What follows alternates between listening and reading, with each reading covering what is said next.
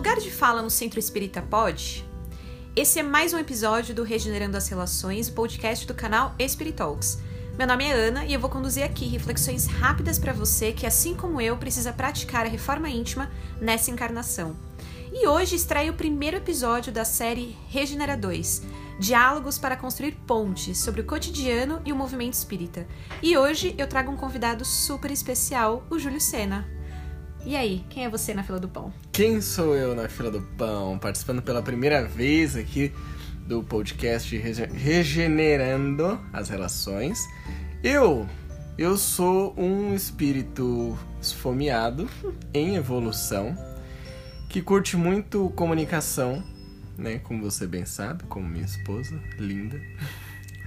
E que eu acho que dentro do movimento espírita a gente pode aproveitar das oportunidades de comunicação, dos meios, das ferramentas para divulgar as ideias espíritas, né? Então eu sou essa pessoa que gosta de compartilhar. E é isso que a gente veio fazer aqui, né? Compartilhar. Ótimo. E antes de eu entrar no tema, compartilha aí os seus canais também. Sim, Momento Merchan. Momento Merchan, se você não conhece ainda o Coaching Espírita, procura lá no YouTube primeiro, que é o canal principal, onde tem vídeos vários tipos né, de vídeos com relação à liderança espírita, juventude, estudos também da doutrina. Tem também o Instagram, tenho feito bastante post por lá, que é arroba coaching espírita, e o Facebook também, coaching espírita. Ótimo. E olha, você falou que é um espírito esfomeado e eu já vou falar de um tema aqui, desse lugar de fala, com uma reflexão. Imagina aquela típica família italiana que se reúne de domingo para fazer aquela macarronada. E em meio a uma conversa sobre nacionalidades e tipos diferentes de comida, alguém fala na mesa. Mas não é bem assim que come comida japonesa. Eu já vi como faz. Os japoneses usam hashi e nem é tão difícil assim. E aqui vamos à reflexão desse temão de hoje, que é o lugar de fala. Será que essa pessoa sabe mesmo como uma família japonesa come, age e pensa só porque ela viajou para conhecer o Japão ou comeu em algum restaurante japonês? Lugar de fala é um termo hoje muito usado em pautas de movimentos sociais e que gera muitas dúvidas. E hoje viemos aqui eu e o Ju falar sobre esse tema trazendo para dentro do nosso contexto espírita. Me conta aí, Ju, o que, que você acha sobre esse termo de lugar de fala? Será que existe aí, significa que só algumas pessoas podem falar? Olha, esse é um termo muito interessante. Ele já tem sido tratado há alguns anos, né? Tem se multiplicado cada vez mais pelos movimentos sociais. E essa é uma pergunta muito boa, né? Então quer dizer que o lugar de fala é simplesmente você não poder falar, só uma pessoa pode falar e você não? E na verdade eu percebo isso mais como uma conversa, né? Uhum. É mais você dá o lugar para ouvir a pessoa que passa por aquela situação. E acredito que hoje, né, aqui no episódio, a gente vai falar muito sobre isso dentro do movimento espírita, dentro do centro espírita. Quando pessoas que não estão passando por uma determinada situação tomam um lugar e falam pela dor do outro. Né? A gente vê isso nos movimentos sociais, mas a gente vê isso no espiritismo também. Então, quando a gente traz esse conceito do lugar de fala, é muito mais sobre a conversa, o diálogo e o ouvir e você se colocar no seu lugar também, né? Entender que tem coisas que você vai poder falar porque você teve experiência, mas tem outras que não. Você vai precisar aprender com quem teve. Uhum. Isso é muito legal que você trouxe, porque às vezes muitas pessoas acreditam que só porque nós vivenciamos ou presenciamos algo, como a família que eu comentei italiana, que presenciou, ouviu alguém comendo sushi, já entende como funciona aquela estrutura, aquela família, que trazendo para os nossos dias é muito isso, né? A gente tem que tomar cuidado que de achar que as nossas vivências importam mais do que realmente o que aquela pessoa do outro lado do balcão está passando e vivenciando, né? E a gente vê uma coisa que é que é uma dúvida, né, que eu trouxe aqui para a gente discutir. Quem é que hoje tem mais chances de falar e ser ouvido na nossa sociedade? Que esse é um ponto muito importante, porque, querendo ou não, o espiritismo ele foi é, construído e codificado por Kardec no século XIX. Então, nitidamente, para quem aí assistiu o filme, Kardec viu que era uma estrutura numa época que mulheres não tinham poder de fala, então é, e lugar de fala nesse sentido. Tanto é que tem uma revista espírita que Kardec usou como título Mulheres têm alma, que é, é muito é que é muito debatido isso, mas faz sentido ele ter feito isso em forma de pergunta por uma época que ainda não tinha esse contexto, né? E, e a gente está numa estrutura social em que o homem branco é um tem ainda um conceito universal. Então, muitas vezes, como o homem branco fala, ele traz aí um contexto de agora eu vou falar e vou limitar aqui as minhas opiniões e as minhas falas. Então, muitas vezes, o que é dito para um homem branco, ainda hoje, é muito mais escutado do que as experiências de outras pessoas. E ainda a gente vê essa estrutura, claro, no movimento espírita, né? E não significa que isso seja é, sempre ruim. Mas é uma questão da gente pensar, porque é uma transformação de mentalidade. Todos nós temos lugares de fala, querendo ou não, né? No final do dia é isso, é sobre existência e não sobre exclusividade. Então, cada um de nós importa. Porém, a gente vai falar de um lugar da nossa própria existência, da nossa própria vivência, daquilo que a gente realmente presenciou e não necessariamente a partir de uma realidade que é de fato aquela, né? Faz sentido? Faz muito sentido, muito mesmo. É, até essa questão que é muito social, né? Vem desde a época do Kardec, de do homem ter mais o espaço de fala, do homem ser mais ouvido. Isso tem sido bastante desconstruído é, atualmente, mas ainda tem muito aí para que a gente possa é, cada vez criar mais essas pontes, né? Como você falou, criar esses diálogos uhum. dentro do movimento espírita e até trazendo um pouco para o contexto que a gente vivencia muito da juventude, né? Uhum. É só a gente pensar na situação de que o dirigente do centro fala sobre as dores da mocidade. Super simples de entender, né? Peraí, mas ele pode até ter passado por algum tipo de dor na época que ele era jovem, só que ele era jovem em 1970, 1980, não agora, né, em 2019. Uhum. E tem um tweet que a gente viu aqui que é muito isso que você está dizendo, que o tweet lá no Twitter que a gente pegou, né, claro, sobre esse tema lugar de fala. E olha que incrível essa reflexão. Lugar de fala não significa que uma pessoa fala e o restante fica quieto. Significa que todo mundo pode falar e discutir sobre tudo, mas do respectivo lugar que ocupa na sociedade. Só não fale pelo outro, não fale pela dor do outro como se a sentisse. Então faz muito sentido, porque muitas vezes a gente hoje observa que esses conflitos de gerações, né, que a gente vivencia até recentemente quando a gente viajou para alguns lugares, a gente entende que a transformação só vai acontecer quando a gente mudar essa mentalidade de que os jovens são jovens, logo eles não têm experiência, não têm conhecimento, não sabem do que eles estão falando e que não têm, por exemplo, mediunidade. E não é bem isso, né? Quando a gente acaba generalizando as pessoas e seus lugares e suas experiências, a gente acaba perdendo a possibilidade de se conectar uns com os outros, né? E de entender que talvez aquele jovem não tenha, claro, a experiência que você tem de uma pessoa mais velha, um adulto, um dirigente que trabalha há muito tempo no centro, mas ele tem outras vivências e ele tem novas ideias que pode colaborar. Então eu acho que é, lugar de fala também é muito sobre isso, de você ouvir o outro no sentido de pertencer a outra pessoa, de você habitar um outro espaço, de você habitar outro coração, né? outra vivência. E tem uma reflexão que a gente pode fazer sobre isso que você falou, né, do jovem que talvez ele não tenha uma experiência muito grande aqui na Terra. É, tem isso, né? Eu costumo falar isso até em palestras, né? E, e falando pro pessoal em workshop de mocidade, falando com dirigentes também. O jovem, essa pessoa que chegou há menos tempo aqui na Terra, não tem a experiência aqui.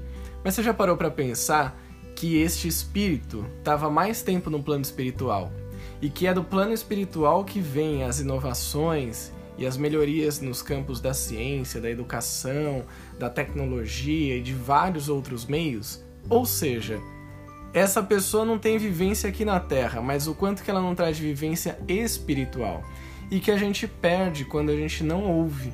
A gente perde quando a gente quer falar por cima dessa pessoa, quando a gente quer mostrar para essa pessoa, né, esse dirigente que é mais velho, quer mostrar que ele entende o que o jovem está passando, que ele sabe o que é aquilo, que aquilo é besteira, que aquilo não é nada, que no tempo dele era assim, eu era assado. Então ele toma o lugar de fala de quem está vivenciando uma realidade completamente nova, uma juventude que traz inúmeras reflexões inúmeras descobertas, desconstruções, que traz um processo novo de regeneração e esse dirigente ele perde a oportunidade não só de ouvir, mas de aprender também. E isso é o que, né? Isso mexe muito com a questão do orgulho, da humildade, de você olhar para um, uma pessoa que, entre aspas, é inferior a você, talvez em idade só, e que você não dá muito espaço para ser para que ela fale para que você ouça. Uhum. E isso tem tudo a ver com o segundo tweet que a gente pegou aqui, que diz o seguinte: lugar de fala não é silenciar quem se junta à luta. Lugar de fala é respeitar a experiência, é ouvir antes de falar, é se responsabilizar pelo dito.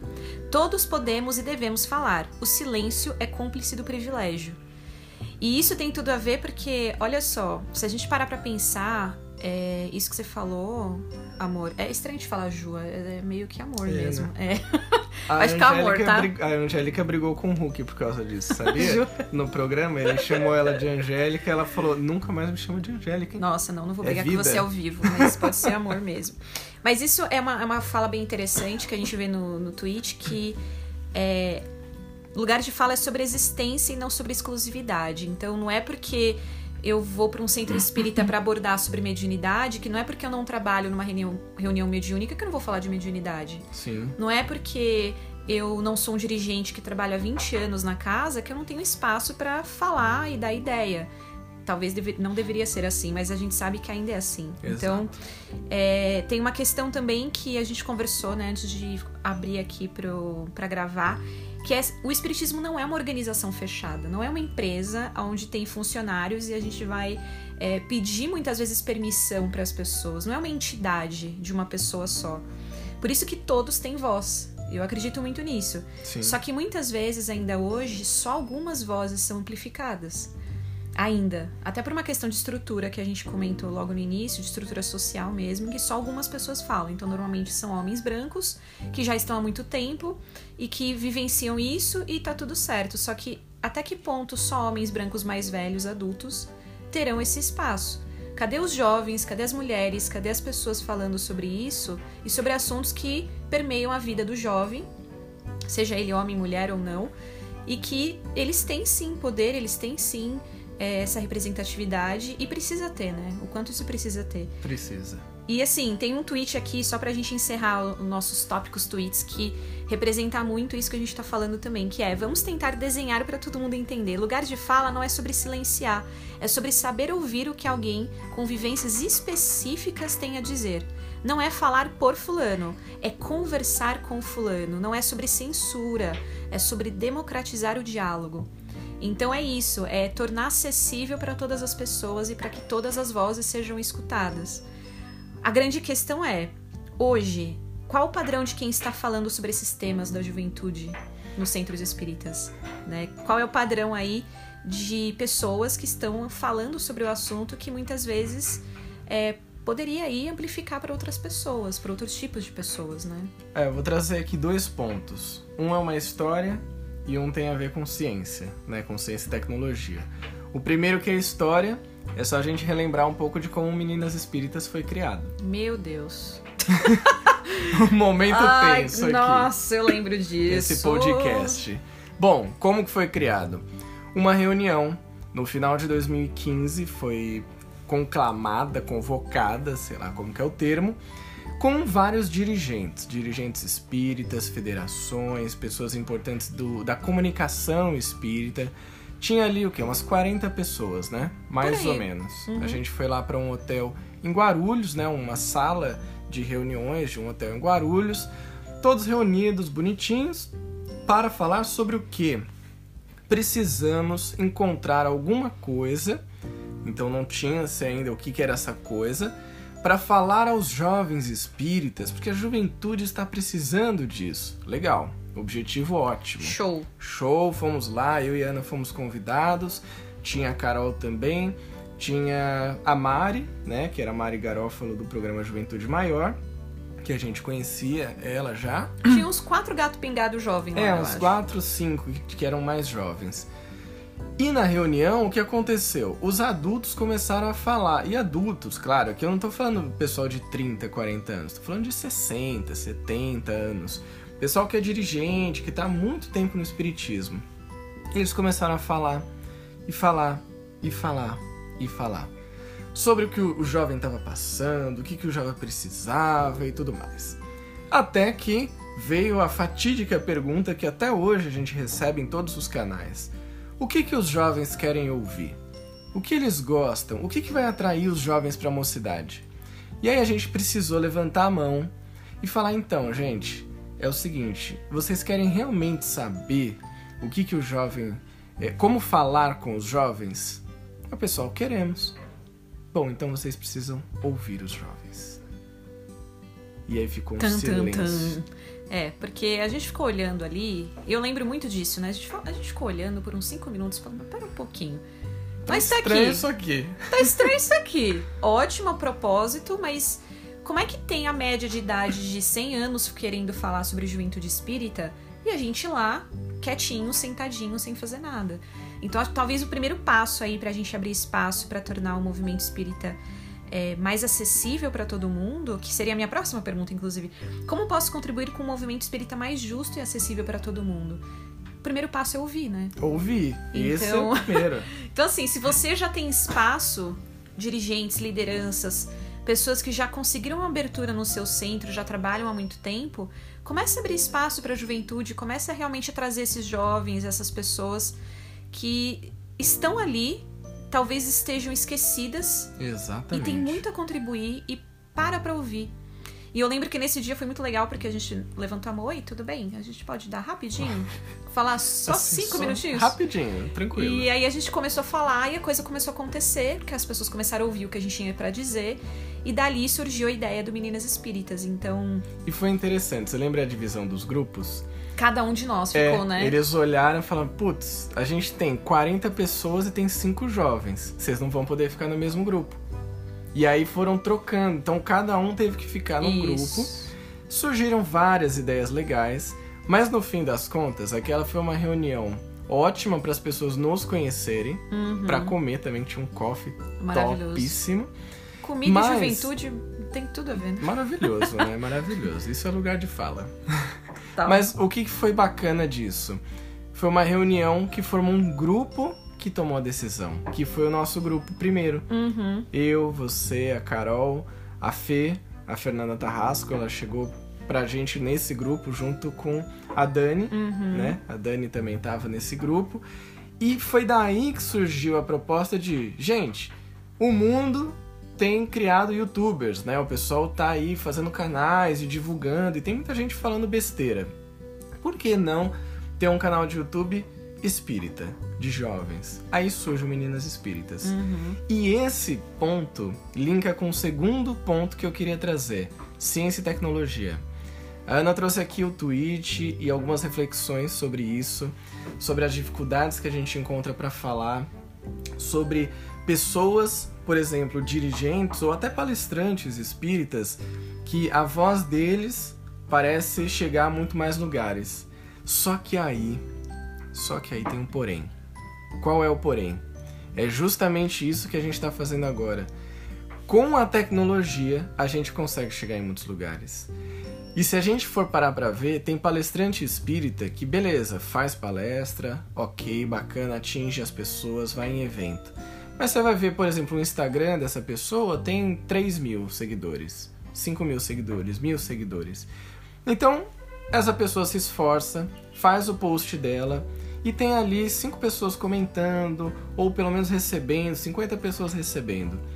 Porém, nós, jovens, que temos um conhecimento um pouco maior da tecnologia, que a gente trabalha diariamente com isso, como a gente sabe usar, a gente tem um alcance maior. E a gente tem amigos, por exemplo, a Ana, do Cantinho Espírita, que é uma página do Instagram.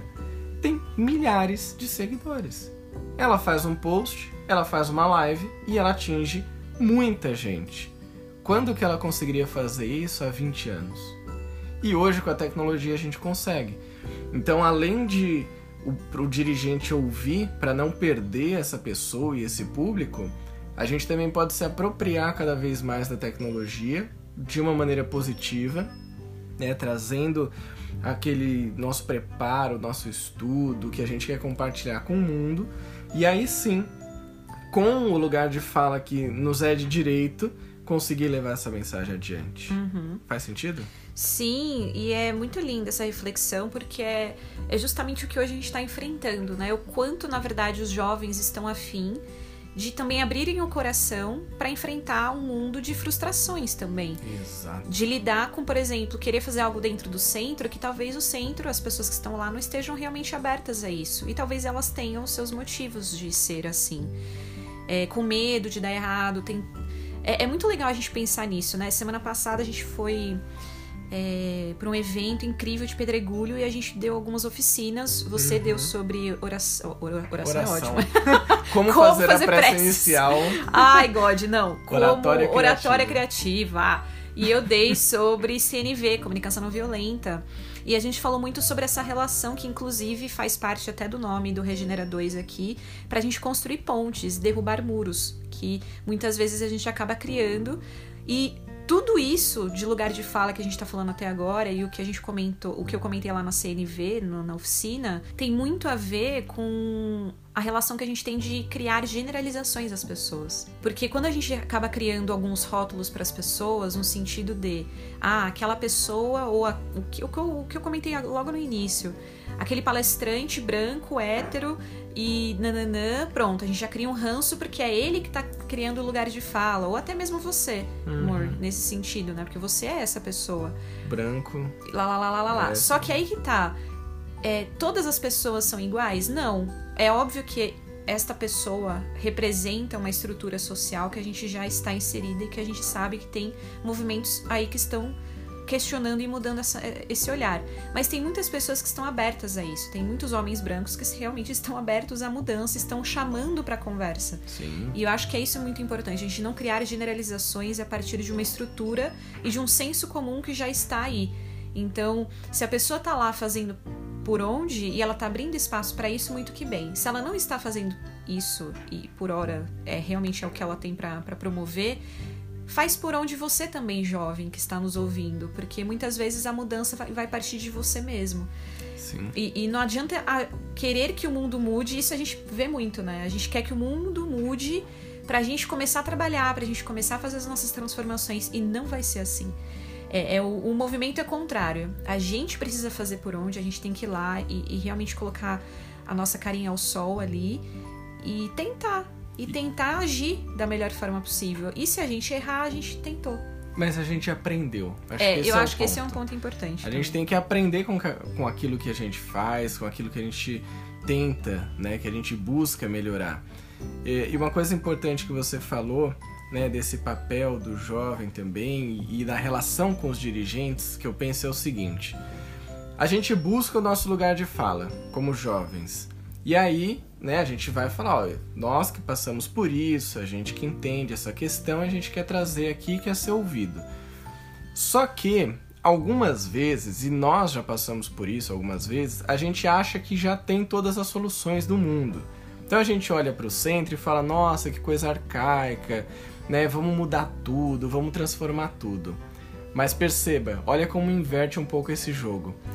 Qual é o lugar de fala do dirigente espírita? É o lugar de fala de quem vive a realidade de manter um centro em pé, aberto, Total. que não é fácil. que é a parte, inclusive, administrativa, Exato. burocrática, que- financeira, financeira legal, tudo. E tem um legado aí também dos dirigentes e liderança espírita que a gente não pode deixar também de, de observar. Porque eles construíram até o nosso centro, quando a gente frequenta, a gente sabe a história deles, que tem há 70 anos. Uhum. Olha a quantidade de história, de vivências e pessoas que passaram por ali. Isso é muito importante também de considerar. Então não Exato. significa que é, o centro ele pode ser velho no sentido de antigo, Uhum. ele não precisa ser arcaico. Exatamente. E eu acho que essa mudança de mentalidade que a gente tem de manter o necessário, que inclusive é a, a ótica que a gente tem que ter pela doutrina espírita. A base, que é Kardec, está ali e sempre estará ali. O que veio depois não se deve, obviamente, ser ignorado, mas deve ser refletido. deve ser ponderado. Então, isso, isso cabe dentro desse contexto. Poxa, vamos conversar com todo mundo para ver? Que é muito isso que a gente conversou, né? Que o Espiritismo não tem essa entidade, não existe um, uma pessoa que realmente representa aquilo. Todos nós representamos o Espiritismo quando nós batemos no peito e falamos, sou espírita. Exatamente. E é uma responsabilidade muito grande. Então, o jovem que abre espaço para querer mudar e querer fazer também tem que ter essa consciência de que quem veio antes a gente tem que agradecer. Existe uma ancestralidade aí Sim. que não é no sentido de confrontar, é no sentido de agradecer e olhar para frente. Sim. Então, esse lugar de fala do jovem perfeito, eu também acho que tem que realmente se ver é, no sentido de hierarquia mesmo. Poxa, eu vim depois. E acho que é um respeito, né, ao que foi feito. E é exemplo. Se você quer ser ouvido, você precisa ouvir também. Muitas vezes, até os adultos, né, o pessoal mais velho, eles aprendem com isso também. De perceber que, pô, os jovens estão nos ouvindo, vamos ouvir eles também. E eles estão ouvindo naquilo que nós estamos vivenciando. Mas busquem também, né, nós jovens, a gente pode buscar também o nosso espaço de fala.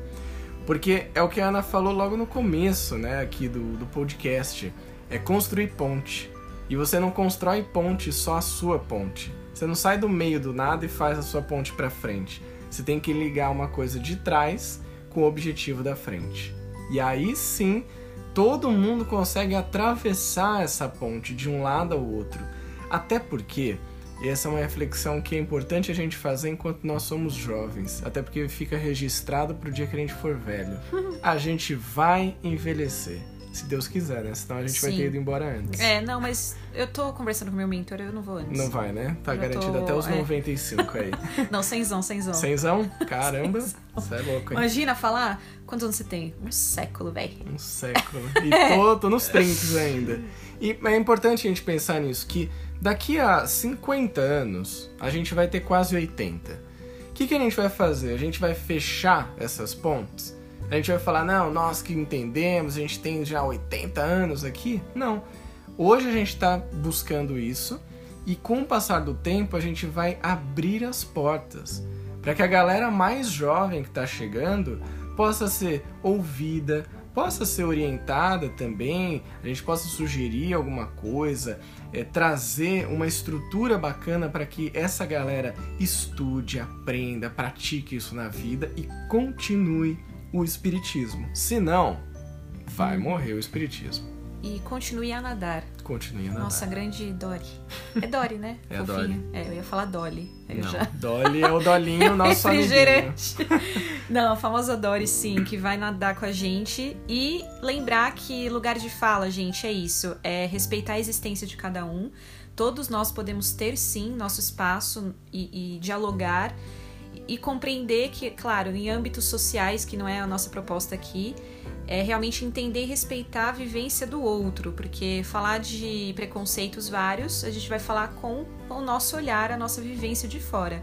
Ouvir quem passa por isso é totalmente diferente. Então, ouvir o dirigente, ouvir os pais, ouvir quem está ao nosso redor, talvez seja aí um caminho bacaninha pra gente chegar É, numa regeneração aí top, né? parece Porque que é um passo interessante. é um passo pra- interessante, pra né? essa regeneração aí. E pra gente já chegar nos finalmente aqui desse episódio, Ah, Oh, é, está chegando ao fim, mas teremos outros. É, Mor, vou, vou chamar Mor, tá, gente? Mor. É isso. Começou Mor. com Ju, passou pra amor, agora é Mor. Mor. Mor. Dá aí duas dicas pra galera, ou a dica que você quiser, duas, três, quatro, não, só não fica muito tempo, mas uma dica final aí de recomendação de leitura, de filme, de série, ãh, de qualquer coisa Tá. sobre esse tema que a gente tá falando, que pode, possa ser aí cool. Cool, beleza. Falar sobre lugar de fala, né? Eu quero trazer aqui duas dicas. Pode ser duas, né? A primeira é que tem um filme, um documentário da Netflix que chama The Mask You Live In, que fala sobre a masculinidade frágil, tóxica, enfim. Tem muito a ver com o contexto social, mas por que, que eu tô trazendo essa dica? Primeiro, que para nós homens é um documentário absurdo, absurdo, assim, de bom de você assistir, de desconstruir um pouco essa relação que a gente tem, né, com, com masculinidade e tudo mais. E porque ali mostra um lugar de fala interessante, né? A gente tem ouvido falar muito sobre feminismo, mas ali fala o papel do homem nessa luta pela equidade de gêneros. Então acho que é um, um, um documentário interessante para que a gente entenda esse contexto e que a gente possa, a partir disso, perceber dentro do movimento espírita, dentro do centro espírita, quais são os espaços que a gente pode falar, qual é a atuação que a gente pode ter e de que maneira a gente pode atuar.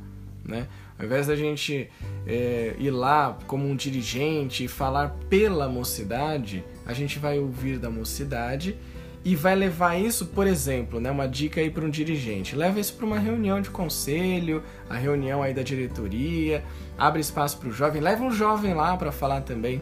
Então a gente começa a perceber os nossos papéis em cada ponto da sociedade. Sim, que são os famosos privilégios. Os não? privilégios, exatamente. A gente usa isso para auxiliar as pessoas.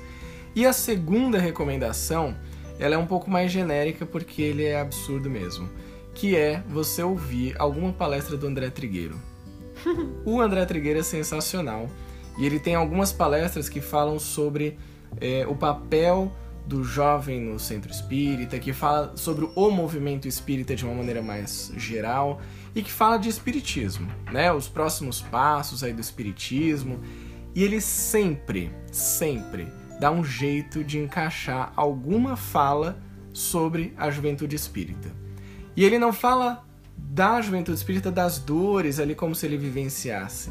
Ele fala do ponto de vista do, do dirigente, ele fala dá dicas, né, de como as casas espíritas podem ouvir mais os jovens, podem entender mais essa geração. Então fica aí uma dica também. Ouçam palestras do André Trigueiro, que é sensacional. Uhum.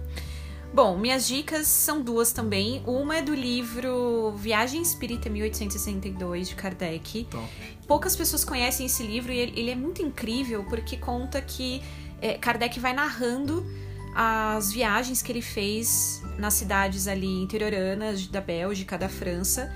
E ele fez isso e contou nesse livro porque ele queria ver com os olhos, ele realmente queria ir lá entender o lugar de fala das pessoas, da onde elas estavam vivenciando o espiritismo, porque o espiritismo lá em Paris ou Bordeaux ou qualquer cidade que ele estava, que querendo ou não era mais burguesa, era mais, enfim, era o lugar de fala dele, inclusive, a experiência que ele tinha não era o mesmo da, da vivência de outras pessoas da região do interior. Então ele foi lá, ele batalhou para entender como é que o espiritismo estava sendo divulgado naquelas regiões e como é que as pessoas estavam enxergando isso. Então é um livro muito poderoso porque mostra ele falando sobre essas vivências e com essa ótica do espiritismo naquela época, que muitas vezes a gente não tem. A gente hoje tem a vivência de hoje, então a gente muitas vezes não tem esse contexto da vida é, lá. Então, século XIX era um jeitão, e aí Kardec conta isso nesse livro. Então, eu recomendo muito ler. E tem uma série da Netflix também brasileira que é demais, que aborda várias questões em relação a isso, de desde uh, questões de racismo, questões de uh, feminismo já desde aquela época, que é a coisa mais linda, que é uma série linda brasileira e tem várias cenas assim super épicas de mulheres uh, dentro de um jornal em que o objetivo era ter revistas para vender para mulheres e muitas vezes os repórteres eram homens. Era isso. tipo, de no, 100% de repórteres, 90% era homem. E tem a, uma das protagonistas também, que, enfim, não vou dar spoiler, mas é, é muito linda a série, super bem produzida e tem vários aspectos muito interessantes que junta muito daquilo que a gente tá falando aqui. É, de vivências muito específicas das mulheres, sejam elas negras ou não, e de poder aquisitivo maior. Então é muito legal essa série também. Muito Posso bem. fazer uma última reflexão que me Diga. veio agora? O livro dos espíritos é um livro de lugar de fala. Por quê? Porque quem fala do mundo espiritual? Tan, tan, tan. Os Quem espíritos. está lá, não é mesmo? Quem vive aquela realidade. Não foi o Kardec que veio falar pra gente do mundo espiritual. Na verdade, ele foi entrevistar a galera, ouvir os espíritos, juntou todas essas ideias e falou: gente, tá aqui, ó. O que os espíritos falaram sobre o lugar que eles vivem, que eles manjam muito, é isso aqui. Uhum. Faz sentido, né? Sim, e, e é lindo isso, porque a gente vê que até a revista Espírita, toda a coleção que ele fez, né, que ele debateu isso com as pessoas, ele deu lugar de fala para todo mundo. Porque era exatamente isso, era um lugar de debate. Então ele realmente recebia as questões e, e conversas das pessoas e ele publicava aquilo em forma de, cara, ó, eu entendi isso aqui, deixa eu te explicar isso aqui da forma como eu entendo, com as coisas que eu tô estudando. Então, é um convite ao diálogo. E, e, eu acho que Kardec sempre deixou isso muito claro, né? Desde quando ele codificou as paradinhas. E Livro dos Espíritos, 1857. Exatamente. Grande lançamento total. É um lugar de fala dos espíritos tudo lá, né? Por isso que a doutrina espírita é dos espíritos e não dos espiritas. Isso é muito importante, né? Exatamente. Muito bem, gente, chegamos ao final. Então, ó, você que gostou do episódio, manda sua mensagem por inbox no Instagram Spirit Talks ou no Coaching Espírita, ou mande um e-mail também com a sua sugestão de conversa, de tema, para o espiritalks.gmail.com. Até o próximo episódio de Regenerando as Relações, podcast do Spirit Talks, seu canal sobre reforma íntima e espiritismo. Até lá!